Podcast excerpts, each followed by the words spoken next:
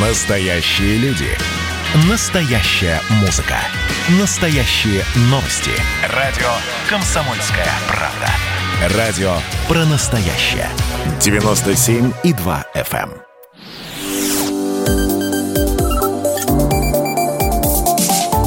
Что нового в союзное государство?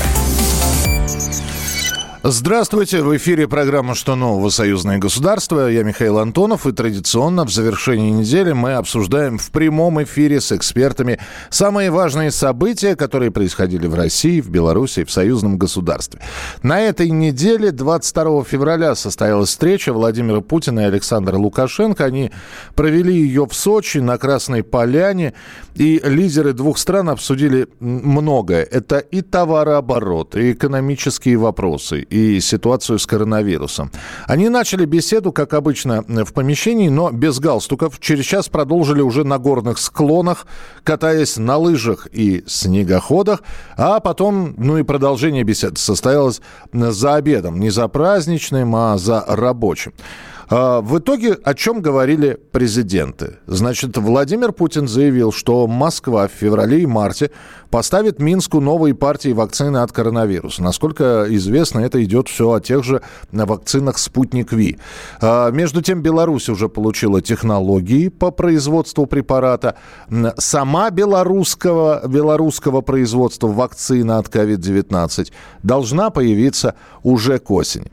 Александр Лукашенко, в свою очередь, очередь, сообщил о необходимости доработать 6-7 дорожных карт по интеграции. Президент напомнил, что ранее было обозначено порядка 30 направлений, по развитию сотрудничества дорожных карт. И вот из этих 30, собственно, всего-то осталось 6-7. И в этой истории будет поставлена финальная завершающая точка – ну и, наконец, полный ввод в строй белорусской АЭС позволит сэкономить примерно 5 миллиардов кубических метров природного газа. И на сэкономленные деньги а, Беларусь намерена построить в Гродно еще один завод удобрений и планируется этот а, проект разработать совместно с «Газпромом», но это такие перспективы на далекое будущее. В общем, вот такие вот встречи, э, вот, вот такие вопросы обсуждались во время встречи Владимира Путина и Александра Лукашенко. Вот. Все ли э, э, было рассказано? Конечно, там есть, наверное, и те моменты, которые прессе не сообщались, но э, подробности об этой встрече, они появлялись, поэтому их можно Э, прочитать, о них можно э, услышать. Ну и самое главное, что э, те самые люди, которые говорили, э, мы напомню, что еще неделю назад и с экспертами общались накануне встречи двух президентов, появлялись слухи о том, что э, будет подниматься вопрос об очередном кредите. Вот э, в отчете о встрече ни о каких деньгах кредитных, ни о каких деньгах, там, которые берутся взаймы, речь не шла. И еще одна новость, которая затрагивалась на встрече двух президентов, Владимира Путина и Александра Лукашенко. Э, Александр Лукашенко высказал слова благодарности за сотрудничество в области образования. В частности, обучение студентов из Беларуси в российских вузах. Я процитирую Александра Григорьевича, что он сказал. Хоть у нас приличный уровень образования имел, имел в виду на Лукашенко Беларусь, но ребята активно используют вузы Российской Федерации, чтобы получить достойное образование. Этим летом а, белорусские абитуриенты смогут поступать в российские вузы не только по результатам ЕГЭ, как было прежде, но и по итогам централизованного тестирования. В общем, новые правила появляются, о них, а, которые, эти правила будут действовать в отношении бакалавриата, специалитета, магистратуры.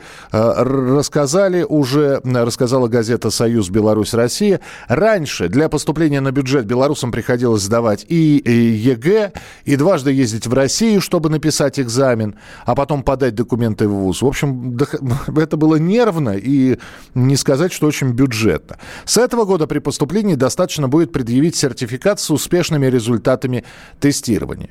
Но это не просто так делается, потому что Москва еще ждет и от Минска ответного шага в отношении российских абитуриентов. С нами на прямой связи проректор Государственного академического университета гуманитарных наук Вячеслав Сутырин. Э, я вас приветствую, Вячеслав, здравствуйте.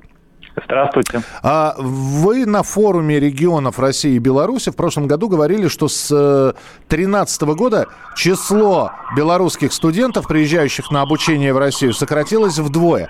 Вот хотелось бы услышать просто э, причину. Вы в чем видите причину этого сокращения? Э, да, все верно. Сократилось с 20 тысяч до 10 тысяч, грубо говоря. Ну, есть разные системы учета, но средние, средние цифры вот такие. Uh-huh. А, значит, но тут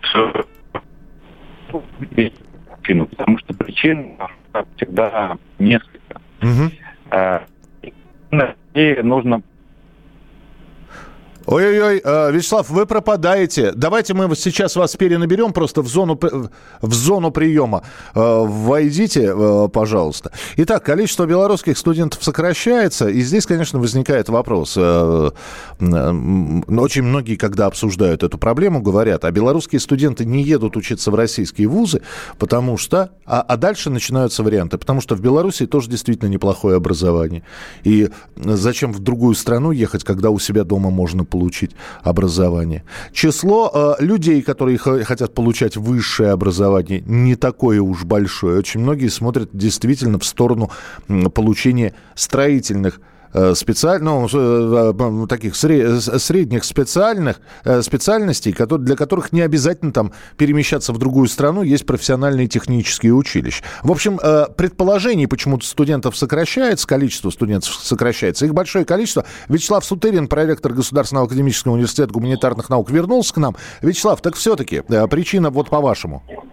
Да, значит, э, во-первых, э, конечно, причина в том, что не было достаточно целенаправленных усилий со стороны России и Беларуси в том, чтобы развивать гуманитарное образовательное сотрудничество. Считают, что достаточно формата союзного государства, оно у нас само собой будет развиваться. Но так не бывает, потому что э, другие страны, в том числе Польша, например, проводят очень агрессивную маркетинговую политику угу.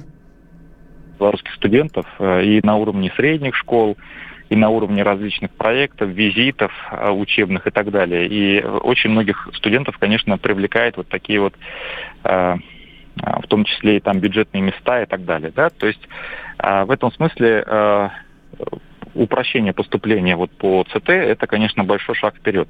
Но важно на этом не останавливаться, потому что здесь надо понимать, что там Польша и те же страны Евросоюза, а, да и тот же Китай, они привлекают еще и различными а, грантовыми программами академическими. Э, и э, здесь, конечно, очень важно в рамках союзного государства, в рамках всего Евразийского экономического союза думать о специальных программах, которые будут поощрять наиболее а, активных, талантливых э, студентов, абитуриентов, может быть, уже магистрантов или даже аспирантов, давать им возможность на конкурсной основе выиграть грант и ехать и учиться. Вячеслав, тогда еще один вопрос. А вам не кажется, что появится обратная ситуация, когда не белорусские студенты в Россию приезжают учиться, а россияне потянутся в белорусские вузы? Ну, я думаю, что этого бояться не следует, потому что мы же строим единое пространство, в том числе и гуманитарное. Так чего нам бояться, что кто-то куда-то убежит? Э, у нас же общее пространство. Э, если белорус э, учится или работает в Москве, или в каком-либо другом э, городе России, там, Смоленске или в Брянске. Что в этом плохого? Так и что же плохого будет, если россияне будут работать э, в Минске или в Бресте?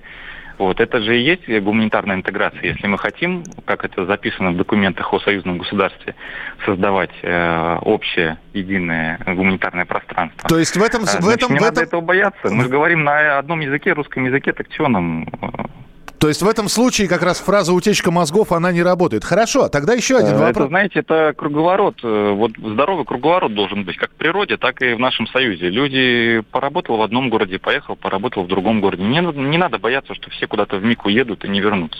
А, есть э, какая-то статистика, какие вузы, факультеты, специальности предпочитают э, белорусские студенты, приезжающие в Россию? Э, да, эта статистика есть, но у меня просто сейчас ее нет под рукой. А, на вскидку просто вспомните так, чтобы... Э, это все-таки гум... гуманитарка, это, это технари, э, кто это? Э, есть ряд специальностей, которые неизменно пользуются спросом. Э, среди них есть как гуманитарные, то есть это прежде всего экономика, это управление, э, так и специальности других циклов, например, то, что касается медицины, тоже довольно востребовано. А, или э, то, что касается естественных наук, тоже по ряду специальностей э, есть интерес. То есть нельзя сказать, что это только гуманитарные науки или только естественные. Нет, здесь сложнее намного картина. Ну и э, вот, вот, вот нововведения, которые вводятся. А вы считаете, что будет проще? Ну, то есть вы предполагаете приток студентов? Я думаю, что это будет требовать Эх, и снова пропал у нас из, из эфира Вячеслав Сутырин, проректор Государственного академического университета гуманитарных наук. Ну, самое главное, что мы услышали... А, все, Вячеслав, да, э, есть у нас 30 секунд еще, вы вернулись снова. Э, вот эти вот изменения, а, а вот эти вот нововведения э, помогут все-таки увеличить приток студентов? Э, да, я думаю, что это влияет на Будем надеяться, что и наши белорусские друзья э, введут зеркальные меры, будут признавать э, результаты ЕГЭ в качестве вступительных испытаний.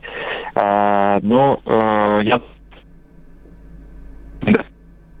и все. И все. Спасибо большое. Вячеслав Сутырин, проректор Государственного академического университета гуманитарных наук. Ну, вот так вот мы э, фактически сегодня всю программу посвятили образованию, что в целом неплохо. Э, ровно через неделю обязательно встретимся в эфире в программе «Что нового? Союзное государство» и будем обсуждать другие важные события. Что нового? Союзное государство. Программа произведена по заказу телерадиовещательной организации Союзного государства.